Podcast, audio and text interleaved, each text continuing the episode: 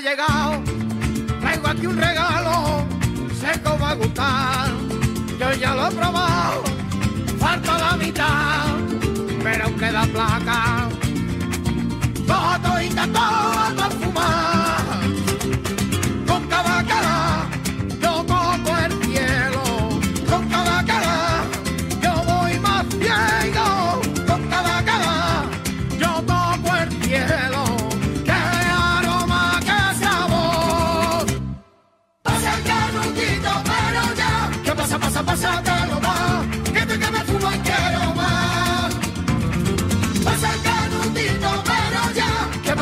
pásatelo va, pásate la chusta que más va.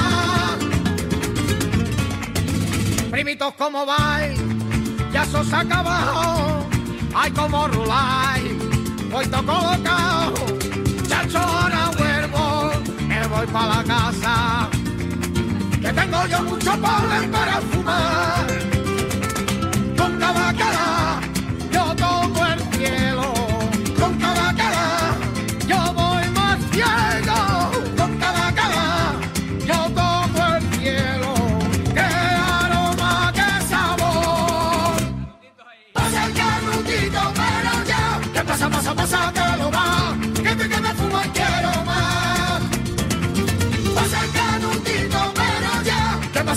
Pásate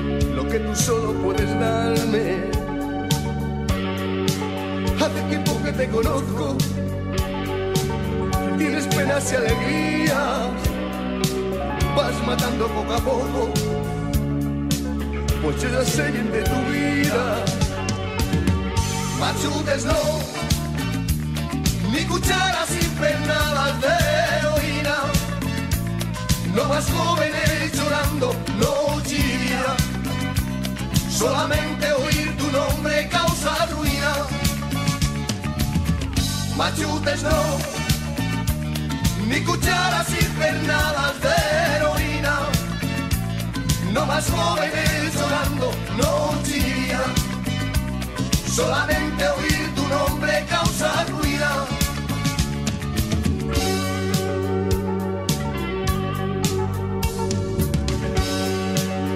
cogiste bien cogido en tus invisibles rejas. Yo quiero escapar de ti, pero me arrastras, no me dejas. Tú me ayudas a morir con tus venenos en mis venas. Y si llega un día viejo, podrido por dentro y por fuera Machutes no, ni cucharas sin penadas de heroína. No más jóvenes llorando noche y. Solamente oír tu nombre causa ruina. Machutes no, ni cucharas impregnadas de heroína. No más jóvenes llorando noche y. Solamente oír tu nombre causa ruina.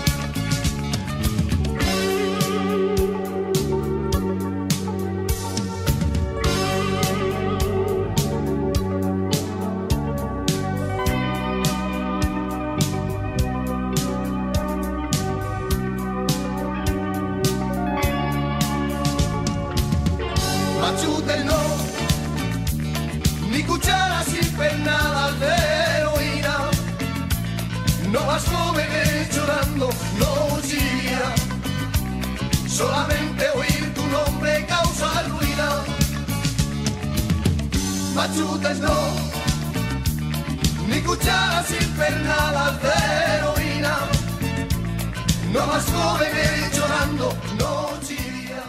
Muy buenas a todos y bienvenidos a un programa más, a un podcast más de Toma 3. Mi nombre es Aluche traigo muchos besitos amigos. Hoy venimos a hablar de uno de los tipos de cine más underground y más míticos de la historia del cine español. Ese es el cine kinky. Pero antes de todo esto, antes de hablaros de todo esto, os vamos a pasar con el señor Serio que tiene que daros unos consejitos para contactar y vernos por allí, ¿verdad, Serio?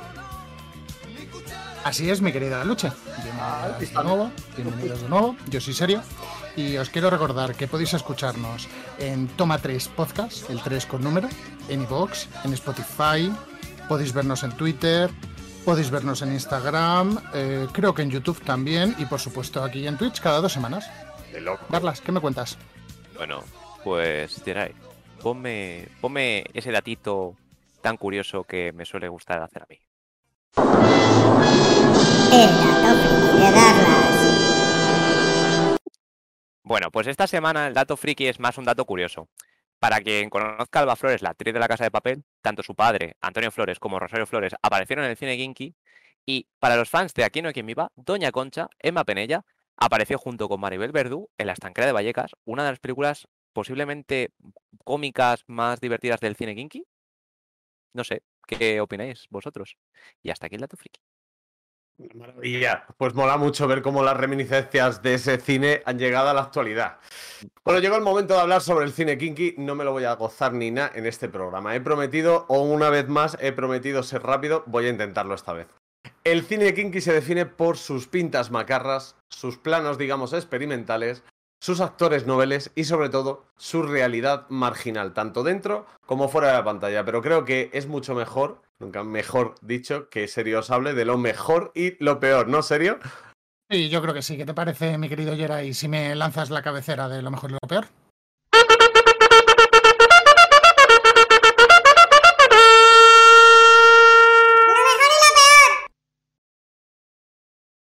Lo mejor y lo peor del cine kinky. A ver, ¿por dónde empezamos? Esto es un poco complicado, ¿vale? Aunque para ellos la concepción era muy simple, que se basaba en cámara, actores, director y realidad social de la periferia de Madrid y Barcelona de los 80. ¿Qué pasa? Que, a ver, se caracterizaba porque era un cine muy descarado, eh, una ruptura con el cine tradicional, digamos un golpe de realidad. Era básicamente situaciones cotidianas de las capas más bajas de la sociedad. Eh, que claro, gracias al trabajo de, de la Loma, de, de, la Iglesia, pues digamos que por fin lo trajeron al primer plano de, de lo que es el cine. ¿Qué es lo peor? Pues la realidad que caracterizaba esa época. Una España en crisis, eh, caballo por doquier, transmisión de sida, sobredosis, encarcelamientos, peleas entre actores y equipo en las propias producciones del cine kinky. Que a ver, esto unido a la distribución de la época y la poca repercusión que tuvo, pues lo hace un poco cine de nicho. Eso sí, años después, eh, digamos que esto ha tenido un mérito que probablemente creemos que merecía. Y esto sería lo mejor y lo peor del cine kinky.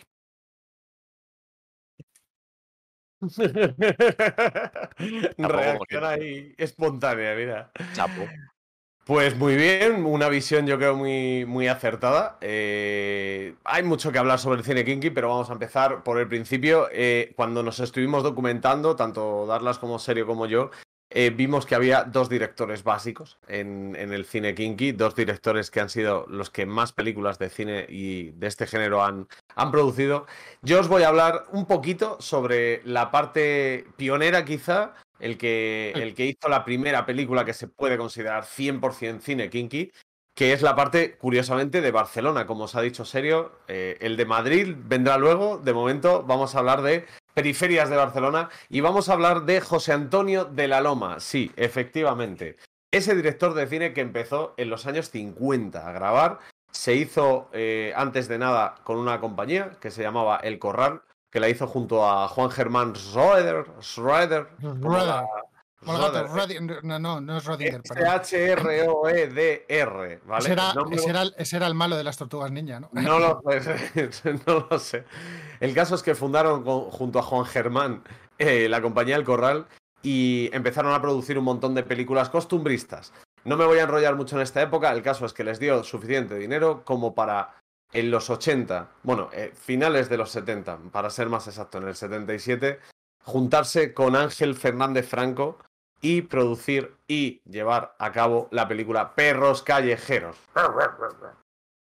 No sé si os apetece ver antes toda la parte de vídeo antes de empezar a desgranar películas, porque yo, todo lo que yo puede... creo que, a ver, a ver, las cosas como son. Es un cine que mucha gente que nos esté viendo no lo conoce. Mm. Yo lanzaría ahí, ahí un, un, un, pequeño spoiler de, de, lo que serían estas películas, si os parece bien. Vale. Por favor, ¿puedes ¿Sí? ponernos para gente como yo, que desconoce este tipo de director, ¿puedes poner el bootleg de José Vale. Antonio de la Loma? Dale, dale, Yera. Grande. Grande, Yera. Yo de aquí me piro cuando me dé la gana. Tienes que prometerme que no me harás aquello. Pues claro. Si me lo hicieras, mi tío me mataría. Te arrepentirás de haber nacido. ¡Quieto, abrazo! Atención, cuatro individuos armados han atracado un banco en Granollers, dándose a la fuga en dos coches probablemente robados.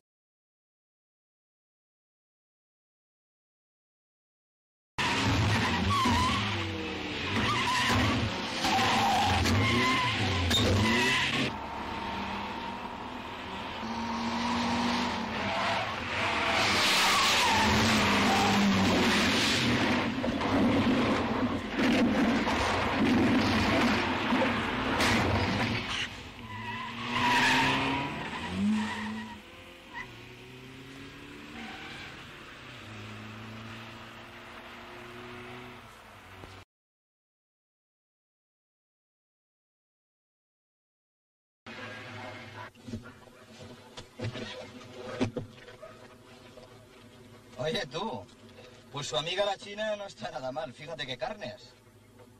La madre que la parió. Le devolvería la mitad a cambio de pasar una noche feliz a su lado.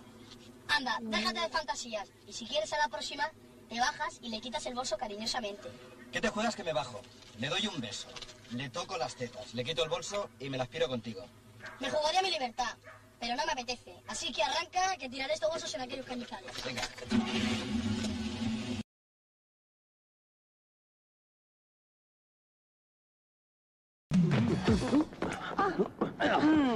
Ay, chicos, qué violentos venís esta noche. Calma, que ya estoy aquí. Atiza, si es la Sofi. ¿Quién va a ser? Si es el Miguel. Uy, que me curra. Cabrón del carajo, me has engañado, pero será la última vez. Pégame, mátame, tortúrame si quieres. Esta noche soy feliz. Me has tomado por una mujer. Soy una mujer. Me cago en tus muertos. De una patada te opero. Algún día serás mío. Mío.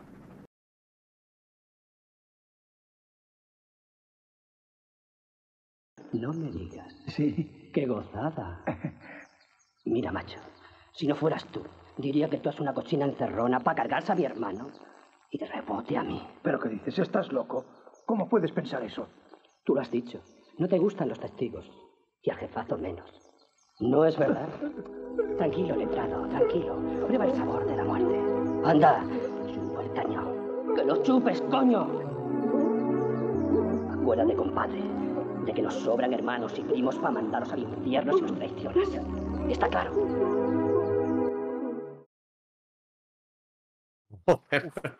Vaya.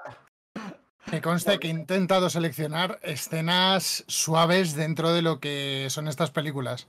Porque Sí. por regla general las escenas son de bastante más impacto.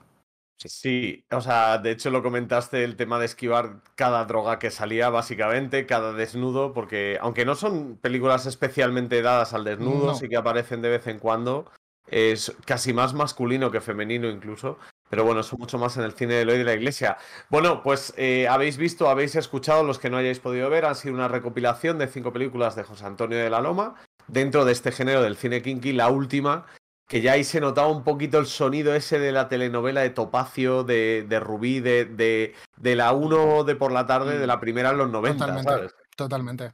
Sí, sí, sí. Bastante. Y bueno, ¿qué decir de, de esto, chicos? A ver, eh, El Vaquilla yo creo que es la película más importante que, que ha tenido junto a Perro, los últimos golpes del Torete, perdón, no, no El Vaquilla. Los últimos golpes del Torete junto a Perros Callejeros.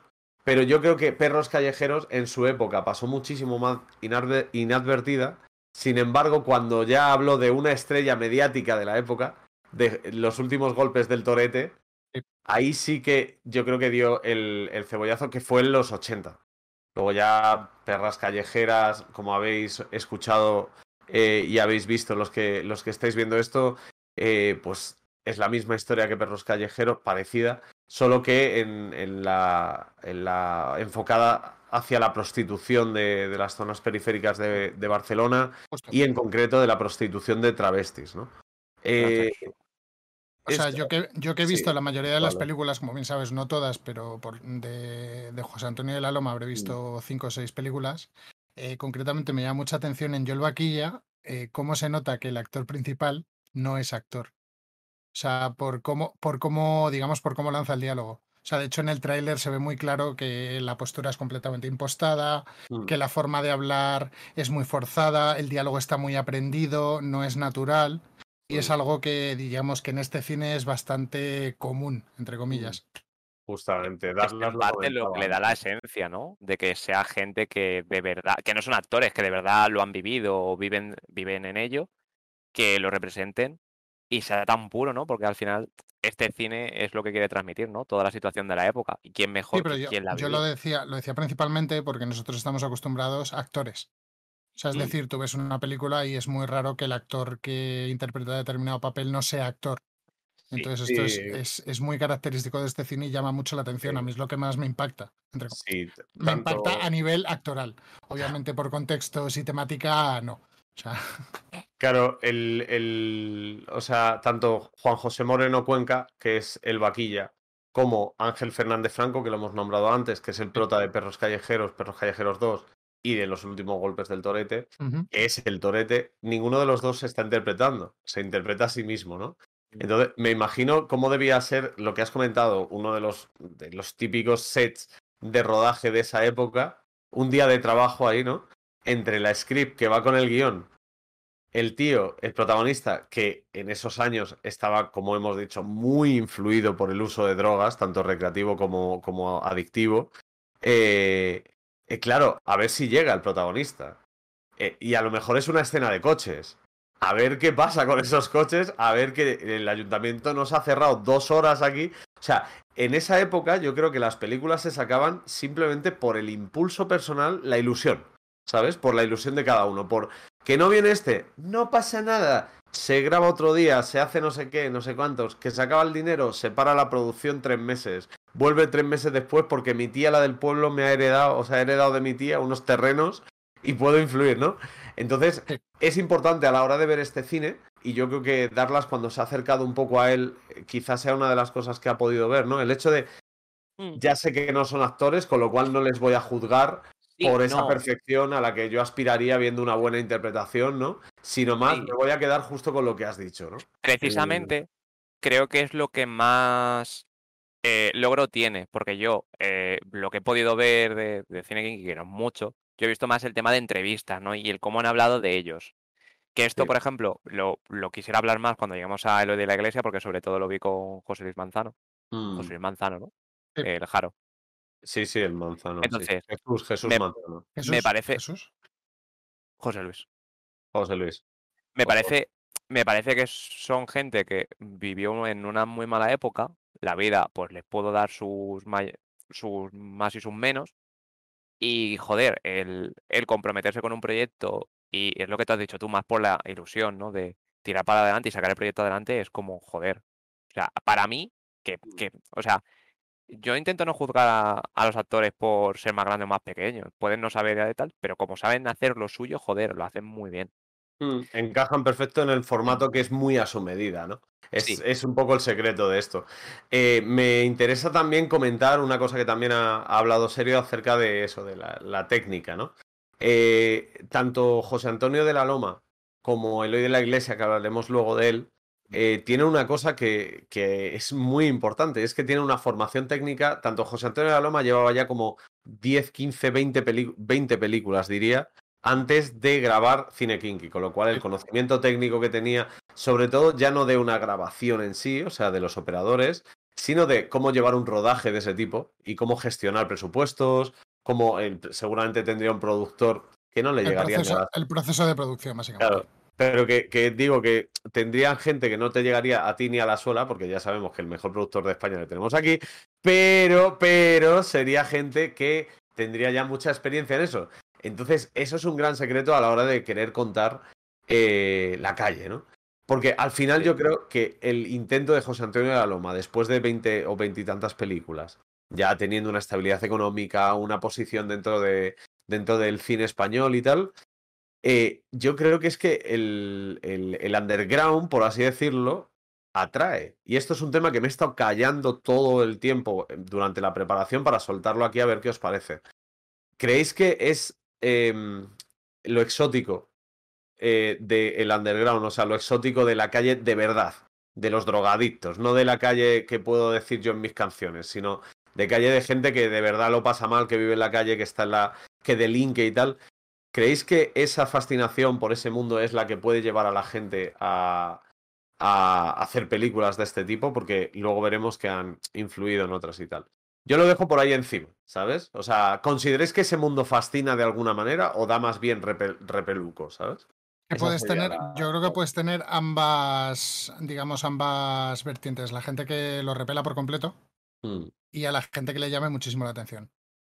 O sea, al fin y al cabo el cine es un reflejo de ello. Hay gente de la época o gente incluso actual que ve una peli de cine kinky y lo repele por completo. mm. Y hay gente que le llama muchísimo la atención. Sí, sí, sí.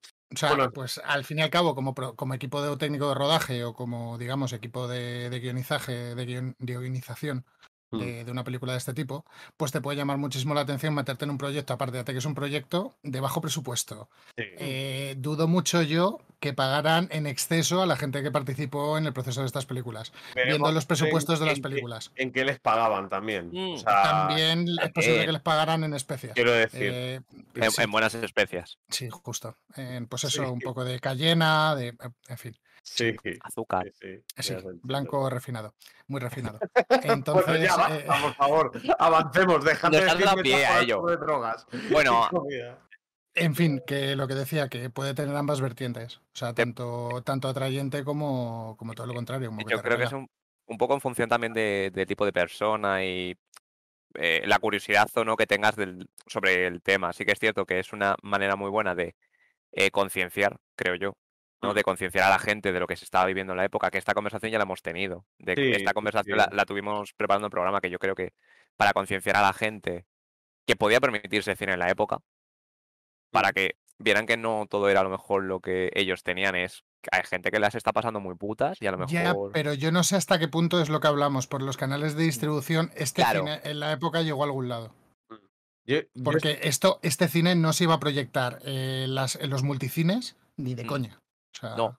Yo o sea, en pienso salas- que esto para salas- esto, concienciar en la esto a lo mejor sale ahora y tú lo tienes en los Renoir, en los Golem y Sí. en dos o tres cines pequeñitos, pero no lo vas a tener en Kinépolis, No, no, lo no, vas no, a tener en obviamente. H2O, en, ¿sabes? Pero si me explico. Yo- pero yo pienso que es un cine que para concienciar en la época hubiera venido muy bien y a lo mejor algunas cosas hubieran sido un poco distintas, pienso. O sea, por, por lo que he visto, por lo que he visto. Opinión ver, personal. Sí, sí, sí. Yo lo que, lo que creo es que precisamente el- la intención es justo esa, pero yo lo voy a elevar un poquito más. Yo creo que la intención de, de este cine es eh, pegarte un bofetón en la cara, de realidad. Porque es lo que decís, fuera de- del horario de 2 a 3 de la tarde o de 3 a 4 de la tarde, el parte, o sea, las noticias, en esa época no había imágenes de este tipo. Recordemos que era una época en la que generalmente se estaba mostrando más la evolución de, de las ciudades, eh, eran temas, la crisis económica general eran, eran temas, la política que estaba metido justo en Date- esta época. de los Date cuenta, date cuenta que estás hablando del 77, es época pura de constitución y democratización Claro. de España. O sea, Y, de, y toda esta época fue muy acompañada por la mayor actividad de ETA, del grupo terrorista ETA. Entonces, eh, como que esos momentos de, de sangre, de dolor, de, de drogas y tal, se condensaban mucho en el telediario, pero luego el resto eran series españolas, telenovelas, eh, programas muy adaptados a la nueva televisión de eh, mujeres ligeritas de ropa en Telecinco, aunque eso fue ya en el 89-90 cuando, cuando llegaron, pero eh, en la 1 y en la 2 había programas cada vez menos formativos y más lúdicos, porque la realidad generalmente era bastante complicada en los extrarradios de las ciudades. Entonces, yo creo que este cine también tiene una, una visión de lo que dice Darlas, de decir, oigan, que esta realidad está existiendo. Joder, cuando hablemos de, de lo y de la iglesia, en el pico, muestra la realidad de, de, de una familia que eh, el papá es, eh, es de la Guardia Civil y otra familia que son nacionalistas vascos de la época y los hijos tienen exactamente el mismo problema. Daba igual la capa social, porque la Bueno. droga fue de abajo arriba, pero hasta arriba del todo, sobre todo la heroína. Entonces, todo esto yo creo que los cineastas de la época, que no sé si José Antonio de la Loma lo era, Eloy de la Iglesia sí que lo era según los, los testimonios de sus cercanos y, y de entrevistas, sí que consumía heroína. Y sí que era una droga que, que causaba muchos problemas. Entonces, es que date cuenta que extrapolando los 2000, o sea, la heroína en los 80 es Mm. lo que el hachís y la marihuana en los 2000. O sea, era una droga de consumo blanda. Total, es que es- blanda. es una locura. blanda Eh, mm, en sí. el contexto. Sí. Era blanda porque, porque era mucho más barata que la cocaína. Era 10 Efectivamente. veces más barata que la cocaína. Entonces, los pobres, que ahora seguramente la gente de clase social baja que se drogue, eh, fumará eh, porros o cosas así, ¿sabes? En plan barato. eh, los pobres de esa época compraban heroína porque los porros no estaban tan, tan extendidos y sobre todo porque el efecto que hacía una versus la otra era totalmente distinto. ¿Sabes? Era muchísimo más duro eh, y, y más barato. Entonces, la gente Bueno. lo quería y estaba muy extendido. Pero bueno, eh, no sé si queréis reseñar, sí, darlas, darlas. No, que como cosa, ya que has estado hablando de Eloy de la Iglesia, ¿qué os parece Sí. si pasamos un poco con él? De hemos estado hablando del cine en Barcelona, Lo de Antonio de la Loma, hasta aquí tu tiempo, bro. No, no, no, hemos- no. Vamos con el No, no, no, no, eh, entiéndese. Has estado hablando de Eloy de la Iglesia, has dado un poco de adelanto, ¿vale? Para que, para la gente que nos esté viendo, yo no tengo ni idea de cine kinky. Yo he venido aquí a aprender de, esto, de estos dos grandes que han visto mucho más cine que yo. Bueno. Bueno, De, de cine kinky, sí. lo de grandes te lo compro, lo de. A ver, habéis visto más cine kinky que yo. Entonces, Sí, sí. vamos a hablar de la vertiente española del cine kinky. Del director Eloy de la Iglesia. Ay. ¿Qué, qué, qué? ¿Qué me perdí? No, no, la vertiente española. La vertiente de española, España. Ah, de José. Antonio de la Loma, claro, también. Hostia, vale. yo Eh, yo he hablado de entiendo que es Barcelona Cataluña. Madrid, queremos igual. Sabemos que en cada programa te quieres meter en un charco, no te preocupes, estamos a muerte contigo y si hay que defenderte, madre, pero que, ¿eh? que no, que ha sido, ha sido lapsus total. Ha sido lapsus. Bueno, vamos a hablar de la Iglesia. dire- Dale, director, Geray, dale, dale. director de dale. Guipúzcoa. Director de Guipúzcoa, que se trasladó a Madrid y que hizo, gran- y que hizo muchos grandes proyectos, por ejemplo, sacando, por, por lo que me ha comentado. Esto, esto lo digo yo, pero me ha contado el señor Aluche. Trayendo a José Luis Manzano, sacándolo de un poco de, de la droga y Mm. tirando para adelante. De la el calle, cual de la calle. protagonizaría De la calle, de, de droga no le saco. No, Sí, sí. bueno, no, y luego posteriormente podemos hablar de una cosa que sucedió con él. Y bueno, eh, no sé, podemos. ¿Queréis que veamos un poco sus películas? Dale, dale, dale. Vamos dale. con el bootleg, vamos a ver el reboot de Navajeros. Y si no, que te lo diga el cabrón de tu padre.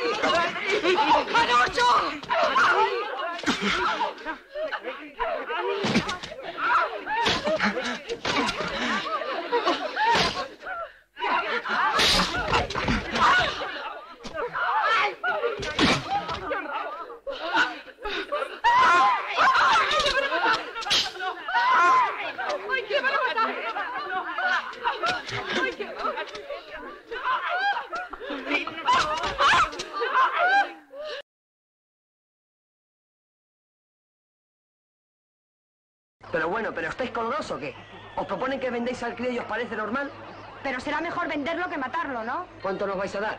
Uy, eso depende de cómo os portéis, monos. Pues... 5.000 a cada uno. Uh. José es mi novio, ¿te enteras? Y me importa un rábano que te guste o no te guste. Aquí tenéis. ¿A dónde vas con tanta prisa? ¿No puedes esperar a que terminemos de comer? Es que he quedado con Antonio porque vamos a ir... ¿A dónde? ¿A golfear por ahí y a meteros drogas? Que no, Esteban, que han quedado para ir a buscar un trabajo. Trabajo. Está bueno el perico este, ¿eh?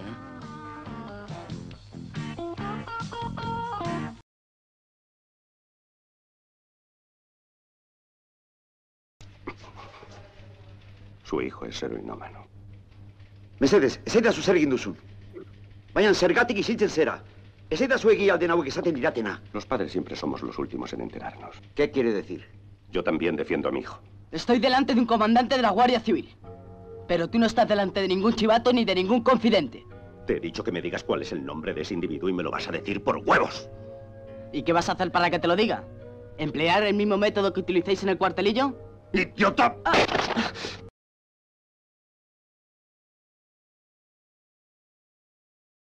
¿Qué pasa ahí?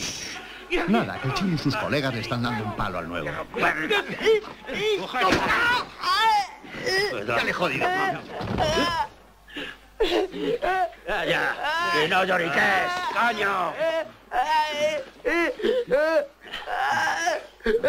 Joder, me parece que se están pasando con él. Bueno, bueno, que el chavalín también ya sabe cómo defenderse, ¿eh? Ahora, vamos a abrir la puerta de la galería, que ya oigo a los que suben del comedor.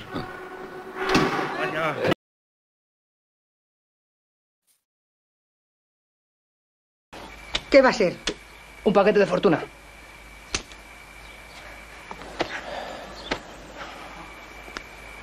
Cien. ¡Manos arriba, tú platano! Cristo bendito. Santa Águeda de mi corazón. Santa Catalina de Siena. ¡Déjase de hostias y suelte la pasta! ¡O le mando al otro barrio! Grande.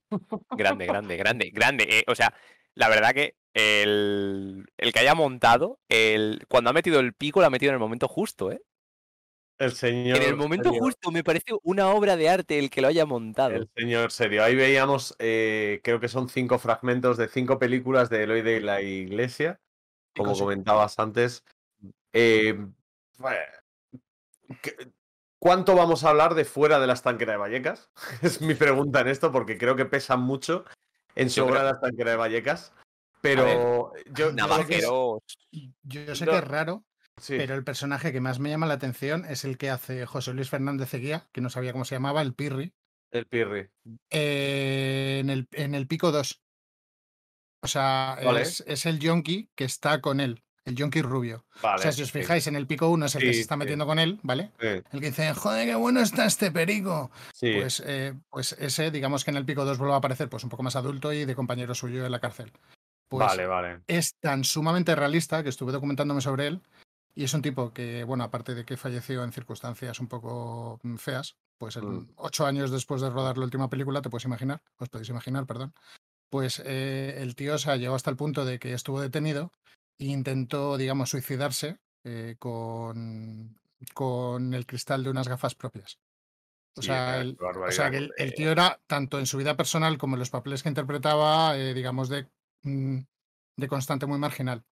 O sea, esto es para que hagáis el, o sea, lo que os comentábamos al principio del programa de que los personajes eran muy reales, hasta tal Mm. punto de que se interpretaban casi ellos mismos. Sí, Y este es, em, es un claro ejemplo de, de ello. Hemos Sí, tenido, hemos tenido que, que insensibilizarnos un poquillo Mm. a la hora de, de ver estas pelis también, porque si empiezas a ver la realidad de esos rodajes y de la vida de los actores, sobre todo del, de muchos secundarios más que de los principales, aunque los Mm. principales generalmente también solía ser gente que no era actor profesional, sino que venía de la calle, de delinquir y de drogarse. Aparte de esa gente, había muchos secundarios y, joder, eh, es que si miras uno por uno toda la gente que ya no está aquí hoy y, y toda la realidad que había detrás y tal, realmente, probablemente esa gente le alargaron la vida eh, la posibilidad de hacer rodajes, pero por otra parte les dio el suficiente poder adquisitivo durante esa época para consumir más y, y Sí, es que para... me, pongo, me pongo a mirar lo que hablábamos, personajes principales de la mayoría de las películas. El Jero, el Pirri, el Vaquilla, el Torete, el Jesús Manzano, que es también otro de los. Es que cada uno tiene un Sí, modo. Ya no, ya no- ya no solo traídos de la calle, sino tienes el ejemplo de Antonio Flores. Bueno, O sea, claro, es personaje, Antonio Flores. personaje, principal de colegas y falleció también de sobredosis. O sea, y es una persona que venía de una familia bien. O sea, que y no venía de la Rosario, calle. y Rosario Flores, sí, sí, que también estaba por ahí. Eh, justamente hablaba Darla sobre todo el tema de Quique San Francisco y de cómo Sí. se le mostraba y tal. Quique San Francisco es un superviviente de esa época. Sí, no, Totalmente. No, y Quique San Francisco, joder, eh, ha fallecido recientemente, pero joder, que, que sus No, no. apariciones son del 80. O sea, Claro, que ha es pasado que- un montón de tiempo que- desde sus apariciones Yo no sé y qué edad se tendrá, mantuvo. qué edad tendrá Quique San Francisco. Voy a mirarlo por, por 65, curiosidad. O sea, tenía cuando, Creo que tenía cuando, 65. cuando falleció, vaya. No, Quique San tenía Francisco. 65, sí, justo, Sí, pues mira. justo. Iba a cumplir, cumplió los 65. Yo, Yo lo que iba a yo decir, solo sé que me operó el mismo médico de, de la pierna que le operó a él. Yo, o sea, re- recientemente, o sea, antes de que falleciera y tal, justo estuve viendo Un sentido de la birra, Sí, que era justo con- una entrevista a Enrique San Francisco. Es su última entrevista, de hecho, si no recuerdo mal. Ah, pues no, no soy consciente de ello, no lo sé. O sea, Sí. yo lo vi antes de, de que pasara todo, de que le ingresaran, etc. etc. Y el Creo propio sí. mismo decía que no sabía cómo había podido sobrevivir hasta esa edad. Mm. Que obviamente ya con esta edad, pues tenía una vida más o menos normal, con cerveza y tal. Pero que, claro, todo lo que había consumido a lo largo de los años mm, le pasaba. le factura. pesaba. Sí, yo quería comentar sobre, sobre el cine de Eloy de la Iglesia y el impacto que tiene dentro de, del cine kinky.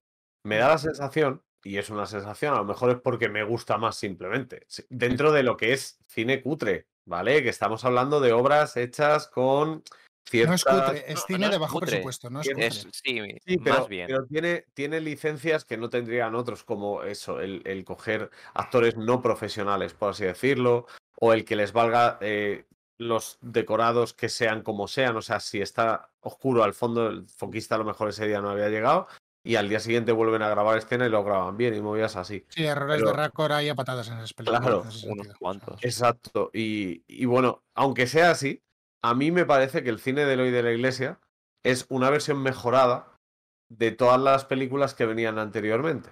Y os digo por qué.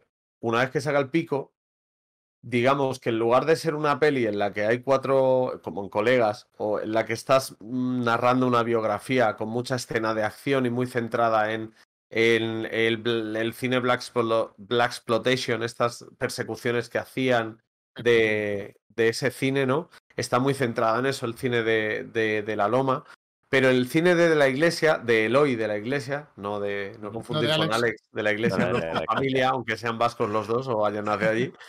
Este cine yo creo que es el primero que le intenta meter una trama, una historia un poquito más ostentada con dos, tres escenas ya más trabajadas, más de eh, tú estás sentado aquí, tú aquí, tú le estás contando esto y a este y este, este.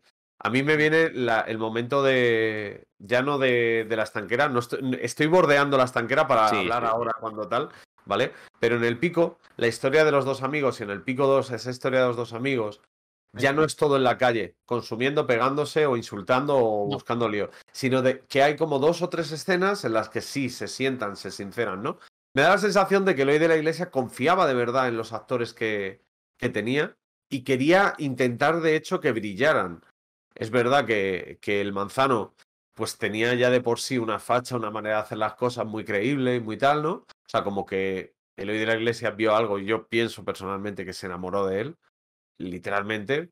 Y fuera de eso, eh, como que valía, ¿no? Valían ese, ese tipo de actuaciones que, que veían. Pero me da la sensación de que Eloy de la Iglesia como que cuidaba un poquito más y dio ese pequeño pasillo adelante. Mm. Al final también a un tío que era que había estudiado filosofía y letras y luego cine, porque filosofía y letras es lo que le obligaba a, A su ver, padre. yo lo que veo es una diferencia, digamos, de evolución, sobre todo a nivel argumental y de trama, en las diferentes películas de Luis de la Iglesia. Sí. O sea, sobre todo en el, pico, en el pico y en el pico 2, Mm. digamos que ya mete como más capacidad dramática de los actores. Es decir, Sí. confío más en vosotros, ya podéis tener mucha más carga dramática, podéis tener Sí. diálogos muchos más elaborados, eh, La- planos mucho más sostenidos, silencios, algo que en el resto de películas como que no, ¿sabes? Sí, Por sí, ejemplo, en el pico la trama se, es mucho más enrevesada, ¿no? Empezamos con unos chavales que quieren buscar un trabajo, de repente pasan a que se juntan con quién, de repente esta está embarazada, pues vamos a hacer que el bebé se- lo movamos de aquí para allá,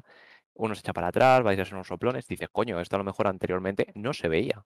Claro, Sí, pero además en el, en pico, en el pico, en el pico de la iglesia introduce una cosa que no introduce en el resto de películas, que es la trama política. Es decir, Sí, es al, verdad. fin, y- es al fin y al cabo mete de fondo y de trasfondo de la época el Mm. conflicto vasco-español. O sea, todo lo que es Sí. el problema con ETA, etcétera, total. etcétera, O desde el punto de vista de un guardia civil y los etarras. Bueno, etarras, a ver, chales, Pero- perdón, que tampoco se dice en determinado momento que sean etarras durante la sí, película. sí, sí. Pero, pero, digamos de, de la, que la familia está so- Mm. eh, familiarizada con la izquierda Berchale. Sí, es justo eso. Creo que, que es algo que su cine, o sea, creo que todas las películas son políticas, pero enfocadas desde la perspectiva arriba y abajo, digamos, ¿sabes? O sea, clase alta, clase baja. Pero en concreto, en lo que tú has dicho del pico, es que has dado en el puto clavo, porque ya el conflicto no es arriba y abajo, ya es pro independentistas vascos y pro eh, centralistas o españolistas, llámalo como quieras, con un mismo problema. Ala, poneos ahí en escena y entendeos vosotros. Justo. No sé si la gente que estaba escuchando en el bootleg que hemos puesto de, de la- de los trailers y de las películas, había una parte en la que alguien hablaba en vasco una pequeña frase. El padre al hijo. final. El padre al hijo, sí. Exacto, es- eso es. Entonces, me parece muy interesante porque fíjate, yo lo he dado por hecho, pero lo acabo de ver lo del tema de, de claro, cómo, cómo en esta en concreto sí que meta esa, pers- esa Claro, es que, o sea, el de la iglesia que lo hace muy bien porque te plantea la problemática de drogadicción en cuanto al caballo, perdón, en cuanto a la heroína. eh, Sí. pero ¿qué pasa? Que en el resto de películas es como la clase baja eh, trafica y consume. Pero es que, claro, aquí te está diciendo que tanto una persona que, digamos, eh, tiene una buena formación académica, como es el caso del hijo del guardia civil, Y que no le hace hasta- falta. Y que no hace falta, hasta una persona que es de clase obrera como el de la izquierda Berchale, Mm. son dos familias con contexto completamente diferente y con un contexto socioeconómico sobre todo completamente diferente, pero que tienen la misma problemática, que al fin y al cabo es la drogadicción. O sea, lo hace muy bien en ese sentido. Sí, la verdad que Droga y delincuencia. se le ocurrió bastante. Mm. Si queréis, puedo, un pequeño dato de una entrevista que estuve viendo. Bo- Sí. Dos entrevistas. Sí, dos claro, entrevistas. claro. Y si quieres ya a Luche, le damos a la estancada de Vallecas, que le tienes ganas. Vale. Eh, lo, de lo último que vi fue una entrevista de José Luis, José Luis Manzano, que él decía que eh, su, su método de actuación ¿no? en las películas, él no tenía el mismo estilo de vida que en sus películas cuando es una persona que murió de la droga. Cuando es una persona que murió por, por la droga y tal, me sorprendió Sí. bastante, ¿no? El, el cómo ya en las entrevistas y demás se les veía ya como hablando muy lento, muy cansado, eh, no razonaban en exceso. Y es Mm. una pena, ¿no? Y luego, a posteriori de esta entrevista, había una de Enrique San Francisco, ¿no? Hablando un poco de del Pirri, ¿puede ser? Sí, justo. Sí, El que hablaba justo antes, José Luis Hernández Eguía. Eso es. Pues justamente, ¿no? De que era una persona que había tenido una infancia muy triste, ¿no? Que le había empujado un poco a eso y que, pero que al menos era, era buena persona, que era una, era una buena persona y tal, y que le sorprendía, ¿no? Y, y le alegraba que, aún viniendo de un, del lado malo de la vida, por así decirlo, ¿no? Que era muy buena persona y que era de lo que, de lo que más le llenaba a él, ¿no? Y la verdad que, joder, fue muy sorprendente, ¿no? Fue Mm. muy sorprendente. Además, lo vi porque tenía muy reciente lo de Enrique San Francisco. Además, lo hemos estado hablando un montón últimamente con, con todo este programa. Mm. Y, joder, te pega, te pega duro. Y ahora, sin más dilación, La Sí, estanquera de Vallecas. ¿Qué pasa con la Vamos. estanquera de Vallecas? Bueno, la estanquera de Vallecas es, yo creo, la culmen del cine kinky dentro de El Hoy de la Iglesia, al menos. Sí. ¿Vale? Ya no quiero decir de todo, pero para mí sí que lo es. Para mí, para mi gusto personal. ¿Por qué? Primero de todo, porque no se flipan. Eh, si hay algo que tiene el cine kinky, es que hay mucho flipado pero lo que es la peli es cero pretenciosa, ¿no? O sea, no quiere mostrar la mayor actuación de la historia del cine, no quiere mostrar el mejor plano, lo que quiere es darle caña. Es, para mí es parecido, salvando mucho las distancias, a lo que sería el rap para la música, el hecho de cómo comentar, cómo decir las cosas. Muchas veces no cuidamos las formas, los raperos, porque vamos directamente a la idea. Te quiero decir que esto está muy bien y me flipa y guau, o te quiero decir que esto está fatal y tal, ¿no? Y a esto con lo que voy es que La estanquera de Vallecas no deja de ser una historia grabada en un escenario muy pequeñito, en un estanco, tanto la parte de abajo como la parte de arriba, con un exterior de la plaza de Vallecas y poquito más. Es muy parecida a Reservoir 2 en ese sentido, de escenario fijo, conflicto dentro, conflicto fuera, lo que sabes, lo que no sabes. No estaré haciendo un paralelismo entre Eloy de la Iglesia y, y Tarantino, pero eh, me ha venido a la cabeza un ejemplo así, ¿vale? Y sobre todo, eso, mm, es muy costumbrista, eh, son la tía que vive con la sobrina o la sobrina que vive, mejor dicho, con la tía que es la estanquera, dos atracadores, uno mayor experimentado que sabe lo que le espera si sale mal la cosa, y uno joven, otro desbocado, en la fuerza armada, la fuerza física, eh, sin mucho coco, tanto como el cerebro de la operación, pero con sus ideales claros y su manera de hacer claro, ¿no?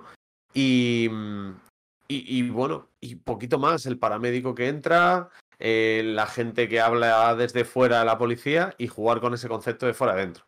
Es una película sobre un atraco a un estanco en Vallecas, en el barrio madrileño de Vallecas, pero por medio de esta película se muestra primero la relación, lo que hablábamos antes, ya no son películas que se muestra droga, violencia tal, sino que esta es la relación, el síndrome de Estocolmo, la relación de, de unas mujeres secuestradas con los dos secuestradores. Llegando un momento hasta ponerse a tomar un poquito de anís y Y bailar. curiosamente, llámame loco, tanto la secuestradora jo- o sea, el secuestrador joven como la secuestrada joven son Sí. de la misma edad. Sí, y el secuestrador sí. mayor y la secuestrada son más son o menos de la misma edad. Efectivamente. ¿Y, qué, y qué- qué tiene de interesante esto para mí? Pues que yo creo que es la película en la que menos drogas se muestra de Eloy de la Iglesia. Prácticamente no aparecen imágenes de gente, eh, bueno, fumando tabaco. Tabaco, y es un estanco. Pero sí, sí, sí. no, pero me refiero, pero aparte del tabaco, llega a haber droga en la película. No, alcohol, Alcohol. alcohol. Cuando Sí, no, toman la copita arriba, eh, Es que la más, arriba, o sea, que es pero la más light ya, ¿no? O sea, Eso es, y por eso me parece que es la culmen, po- que es el culmen, porque se desprende de la gran fuerza en imagen que puede tener las drogas y todo ese mundo para mostrar, para subir un poquito un escalón y mostrar ese cine un poquito más elaborado, ¿no? Yo creo que su sueño realmente era eh, llevar a José Luis Manzano al estrellato por medio de empezar haciendo películas muy centradas en su personaje y, e ir evolucionándolo hacia el macarra, pero tipo James Dean. Macarra, pero que gusta a las chicas de la época, ¿sabes? A esa visión clásica del macarra de sí, vive rápido, muere joven, tendrás un, un bonito cadáver, pero cuidado, ¿sabes? Que también es un tío que en una conversación cara a cara con una mujer la seduce. Por su medio, por su tal. Entonces yo creo que Eloy de la Iglesia quería, quería llegar a esto. Vemos si os- una cosa, Luche, vemos si os parece como digamos esa influencia de lo de la iglesia viene después en Moncho Armendar y Fernando León y demás.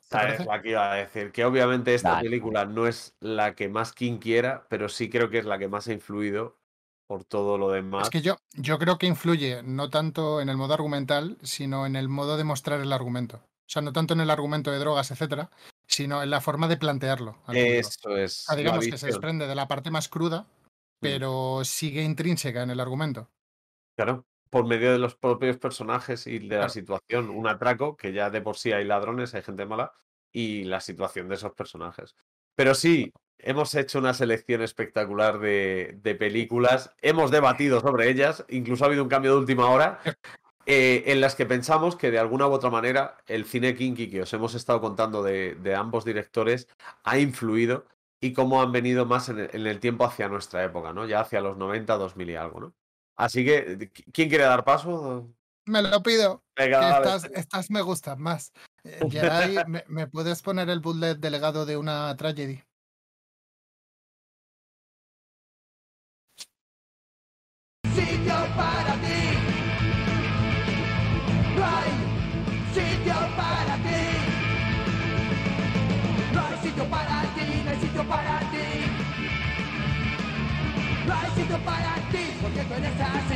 Demasiada gente pensando por ti.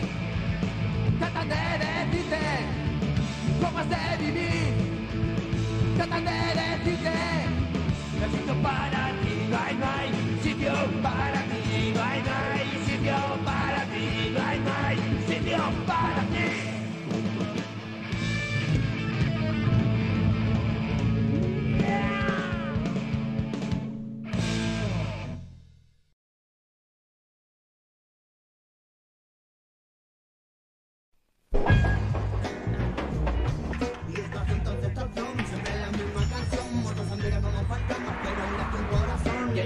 Imagina que destila frustración y tragatina Aunque leo en las esquinas la letra de una canción prohibida Que dice que en esta vida todo lo que sube ¿Esto? ¿Pero tú eres gilipollas o qué te pasa? este Ay, coño, que es un juego. Sí, un juego, pero el que se queda sin coche soy yo. ¿Dónde vas? A verme a mí, ¿qué pasa?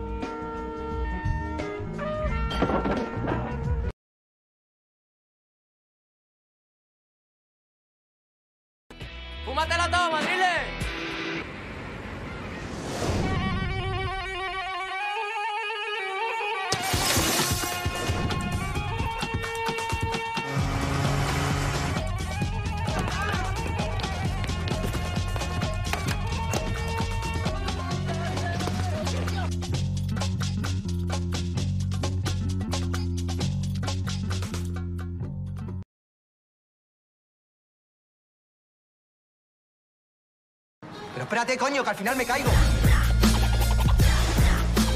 ¿Este es nuestro local? ¿Qué? Guapo, ¿verdad?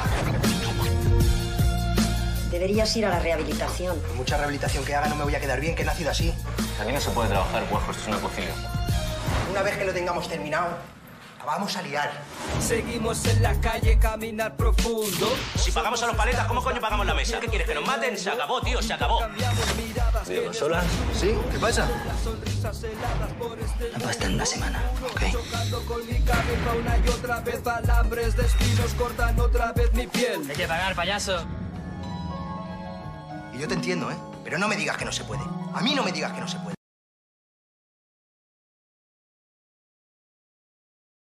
¿Qué iluso hará esta ruina, no? ¿Qué? ¿Qué iluso hará? Ay, no me emprendo. Tanta mierda, nuestro país, los palomos, está sacando 10 euros. No, no no. Qué asco de vida, te lo juro. Es un asco de vida, te lo juro. Amargamiento a tope, te lo juro, no estoy amargado. Yo en mi vida no puedo vivir, quiero dinero para salir de allí. He tenido una discusión con mi tía. Mucho rollo, mucho rollo, no. Sé que son cosas son, vamos hasta las casas, amenazar, todos los días de pelea. No mola, no, te lo juro, ¿eh? No mola, no mola, no mola. Tanta historia y tanta mierda. ¿Para qué, no? ¿Para qué? ¿Para qué, loco? ¿Para qué? Hostia puta, ¿eh? Esa pasa? última. Ya, me he quedado Esa, con- esa sí, sí. última, esa última duele, ¿eh? No, A ver. es- hostia, es que además lo de la discusión con mi tía. Mm. Nosotros que hemos visto la discusión, Sí. ves que el sí. pasa totalmente de ella y claro, ves ahí de esto no mola, te dices, joder. Sí. es Esa niño, última, bueno, todo que es un niño. Todos los cortes que hemos puesto para la gente que nos esté escuchando, ya sabéis, el servicio público para los, los podcasteros, los escuchantes. Por este orden creo que han sido Historias del Cronen, Sí. Siete Vírgenes, Sí, Barrio. sí. Bueno, ha sido al revés.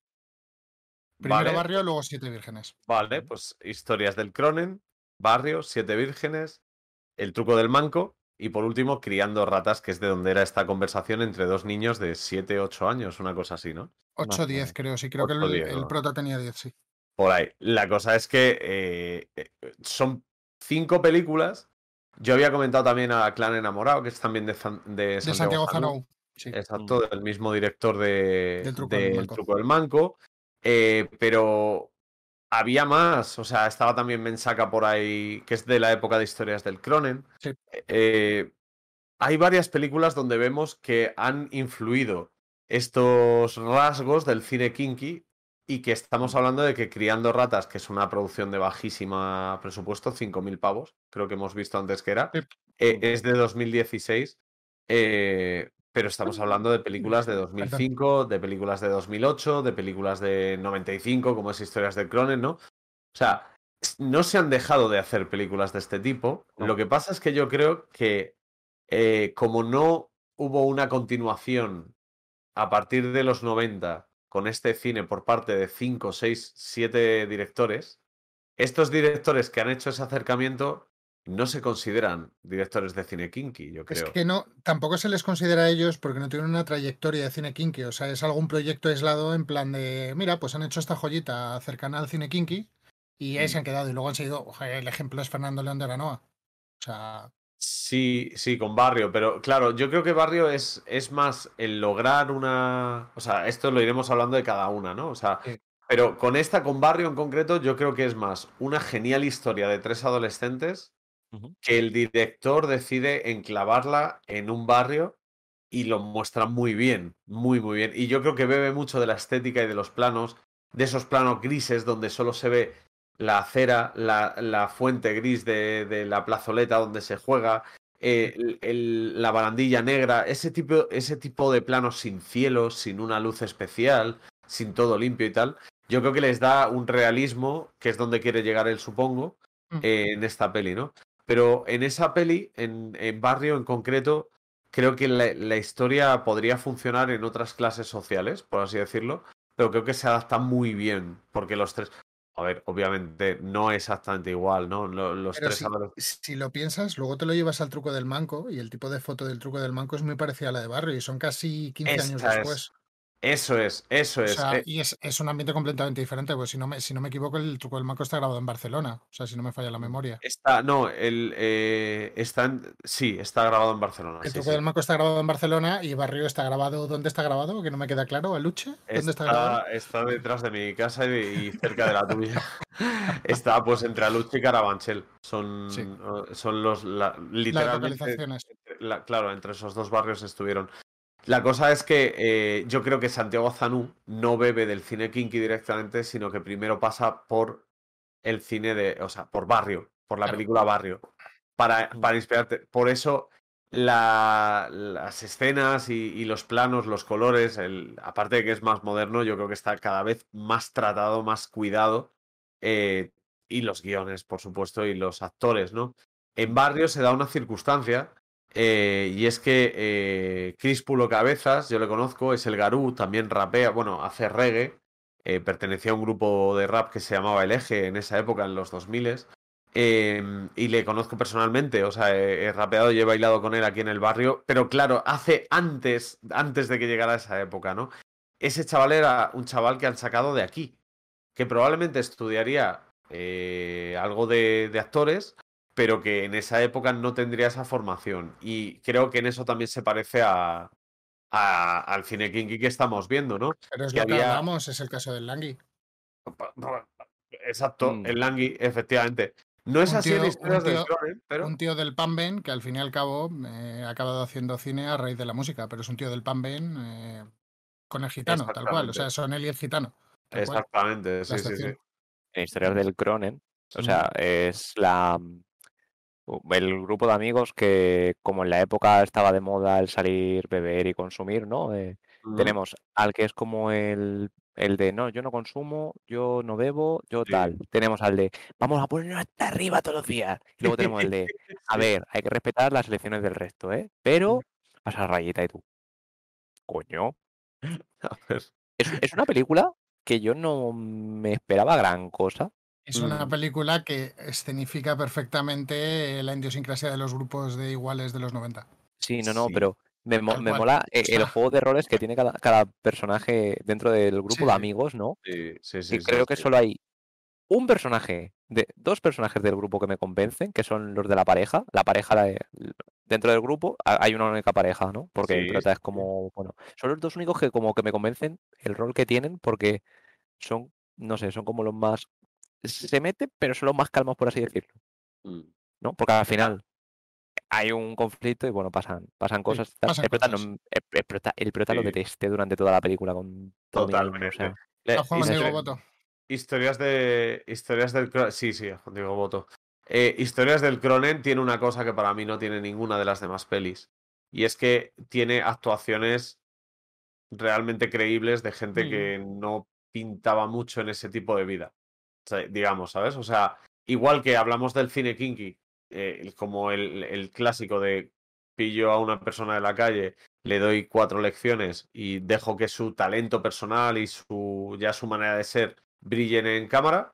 Sin embargo, yo creo que los, el casting de, del- de historias del Cronen, bueno, ya solamente con el director, con Moncho Armendáriz, ya sabes que van a ser los más tochos de la época, porque en esa época era de los más tochos.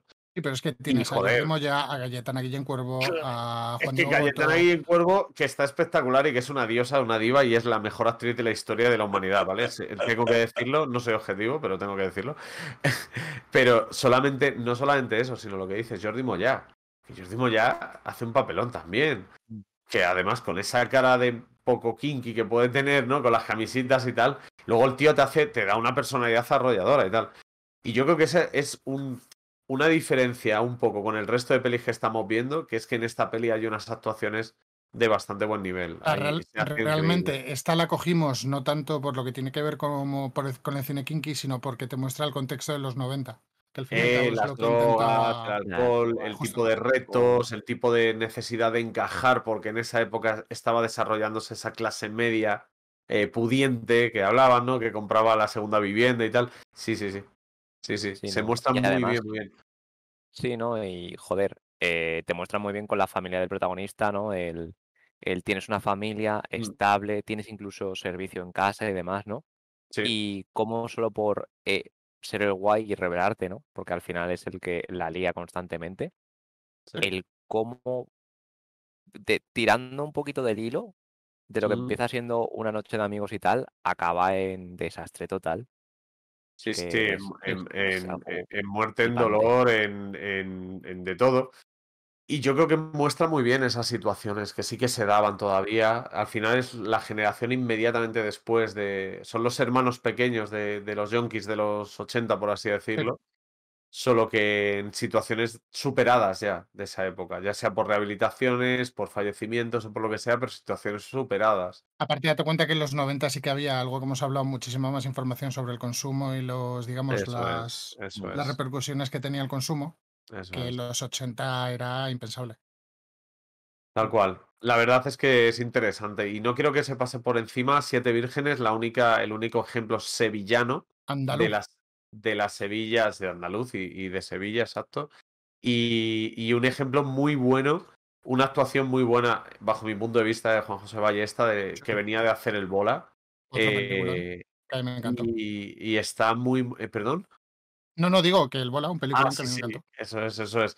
Pues está muy bien y ah, eh, creo que lo comentaba en los días que estábamos preparando el programa, el hecho de que tiene frases que yo me creo que sean de barrio, de la sabiduría de barrio, como por ejemplo hablan entre el protagonista y el mejor amigo del protagonista, que son dos liantes, ¿no? Entre, entre Ballesta y, y el, y el otro chaval, hablan de que ven a un tío en el suelo y le dice uno a otro, ah, eh, no te preocupes que ese se levanta. Un tío inconsciente en el suelo.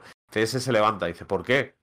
Dice, no, porque eh, cuando no se levantan, o sea, cuando mueren o cuando están heridos de gravedad, es cuando les sale sangre de los oídos. Bien, Obviamente no depende de eso, el que un tío esté grave o no. Sí. Pero es esa sabiduría de barrio. Y al final de la película te refuerzan eso por un conflicto que ocurre en el que ven a una persona importante de todo esto sangrando y te pone el, el cuerpo en el suelo y un primer plano del, del oído sangrando como diciéndote, hostia, es que esto se sabe. Esto si es así, es que está muerto, porque, porque en el barrio se sabe que cuando tal... Ese tipo de, de lenguaje que utiliza allí, además, cómo muestra las premoniciones, la, la influencia de la religión tomada un poco cada uno por donde le viene bien, pero que cuando vienen mal dadas rápidamente sacamos el rosario y rezamos. Y esa, ese tipo de trato hacia la familia. No hay un conflicto directo hacia la familia, hay un pasar de la familia.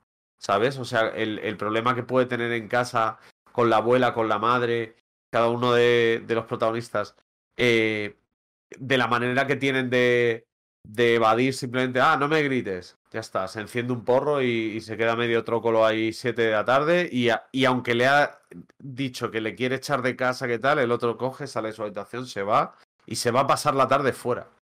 Sin más. Y eso yo lo he visto, esas actitudes. Y no es que yo, Yo sea de más de barrio que, que nadie. No, pero yo también lo he que- visto, lo hemos tenido al lado muy cerca. o sea, Exacto, que las hemos, que hemos visto ese tipo de, de actitudes. Y en Sevilla se muestran unos exteriores impresionantes, grabados cerca de Pino Montano en la, en la Macarena. Yo además tuve un amigo que vivía al lado del bar donde se daban de hostias en, en la película y, y lo recordé y lo miré y, y lo puedo decir de casualidad, de que es así, pero eh, muy, o sea, creo que encaja muy bien con, con esa filosofía de cine kinky y creo que hace ese, ese paso hacia, hacia criando ratas, que es Quiero como hacer un último a- apunte antes de Sí. que nos vayamos. Sí. Eh, la mayoría de películas podéis verlas entre Filmin, Movistar y Flixolé. Sí. ¿Qué Sobre pasa? Que hay algunas que no están disponibles en ninguna plataforma y si buscáis un poco por YouTube las tenéis también. Eso es, hay troceaditos, hay mucha entrevista, mucha documentación. Yo me he estado viendo estas semanas una cosa que os lo recomiendo, que es una tontería, son fragmentos de dos o tres minutos de un programa que se llamaba Querido Pirulí. Querido Pirulí, ¿vale? Quedaos con eso. Pues son análisis del Jero yendo al cine. Y hablaba de las películas bajo su, Robocop. bajo su, mu- su punto de vista. El Jero, Robocop, lo mejor que he visto. Lo mejor que he visto. Lo miraré, lo cual. miraré. No Tal cual. Es, es- es curioso, se llama Querido Piruli. Ahí en ese programa pasaron muchos de los artistas. De hecho, cuando muere el Jero por, por, por la droga y por tal, esa misma noche o al día siguiente, llevan a la madre del Jero, llevan a, a la radio, que es un programa que hacían en modo radio como nosotros, modo radio, pero grabándolo. ¿Vale? Solo que en la época en el estudio. Llevan a la madre, llevan amigos, llevan actores, llevan a directores, o sea, llevan a un montón de gente y de repente crean a, a un, a un abogado, a un representante del gobierno. O sea, te das cuenta de decir, joder, la gente en los 80 y los 90 estaba, estaba muy loca. O sea, de, a nadie se le ocurriría hacer eso hoy en día, simplemente por cómo lo vería la gente. Pero es que el- en esa época, el que era periodista era muy periodista. Y la actualidad era en ese momento. ¿Sabes? Entonces me flipó. Yo doy la recomendación de que, de que la gente eche un vistacillo si le interesa y se, se acerca al cine kinky. En YouTube hay un montón de entrevistas a Eloy de la Iglesia, de la Loma, a los actores, al Jaro, a- al Pirri, al Torete, a, a todos, a todos. O sea que, que le echen un vistacillo. Ya está, ya está. Ya está, ya está, ya está, ya está. Hoy, ya hoy está. no hay clase de inglés, ¿eh? Hoy no hay Hoy no de hoy no hay inglés. clase, hoy no hay clase de inglés. Más o menos hay algo por ahí, ¿eh? Que si os parece, pues podemos despedir ya, ¿no? Creo que hemos hablado de todo el cine kinky, hemos hecho un repaso rápido, hemos hablado del legado del cine kinky, eh, hemos recomendado películas de Moncho Armendari, de Fernando León de Aranoa, De todo, de de Santiago todo. Zanú, de, eh, Cortito y al pie, como nos gusta, niños. Pues nada, eh, recordatorio de redes sociales de serio, el- la despedidita de darlas y el mío. ¡Hala, venga! ¡Vamos para allá! Pues nada, como os decía Luche, nos podéis eh, ver en Twitter Toma 3 Podcast, el 3 con número. Nos podéis ver también eh, en YouTube, podéis vernos en Instagram y podéis escucharnos en iBox y en Spotify. Así, bueno, y cada dos semanas aquí en Twitch. Adiós. Y bueno, como viene siendo habitual, me despido de todos vosotros. Gracias por acompañarnos en otro programa y muchas gracias a todos aquellos que habéis apoyado este programa de Cine Kinky. Se os quiere mucho. Y así desenfocado, me voy a enfocar rápidamente. Tras, tras, traca, atrás. Da igual, no se ha enfocado, me da exactamente lo mismo. Yo hablo para la gente que nos escucha. Así que os emplazamos a escucharnos o a escucharnos. Es, es ver escucharnos dentro de 15 días. Se despiden hoy detrás de las cámaras Osir y Ovejator. Jerai delante de la cámara. Jerai, ¿estás por ahí? No tiene previsto pincharse seguro justamente hoy, así que nada, no le vemos. Y delante de ellas han estado por aquí tanto Serio como Darlas como Lucho un servidor. Buenas suertes, buenas noches. Hasta aquí el programa de Toma 3. Besito, chao, chao. Las cosas que mi gente quiere son las cosas que siempre he querido. Una copita para brindar y otras dos para los dos que vienen contigo. Los que no me subían a internet vacilando de amigos. Ahora que nos ponen la alfombrita roja, vienen conmigo. Me maten si no pueden entrar. Me muera, no les puedo fallar. Yo sin esta gente, ¿pa' qué cojones quiero pasar? Me maten si no pueden entrar. Me muera, no les puedo fallar.